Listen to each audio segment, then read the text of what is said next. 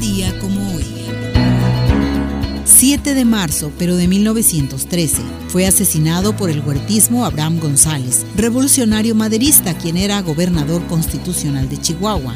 Agricultor y revolucionario oriundo de Ciudad Guerrero, Chihuahua, militó en la oposición desde el porfiriato, fue delegado a la Convención Antireeleccionista de la capital en 1910, jefe de la Revolución Maderista en su estado natal. Ostentó el grado de coronel y recibió el nombramiento de gobernador provisional después de interino y en 1911 constitucional. Ocupó la Secretaría de Gobernación en el gabinete de Francisco y Madero entre noviembre de 1911 y febrero de 1912. Regresó a Chihuahua para hacerse cargo de su gobierno y estuvo a punto de perder la vida durante la rebelión orosquista.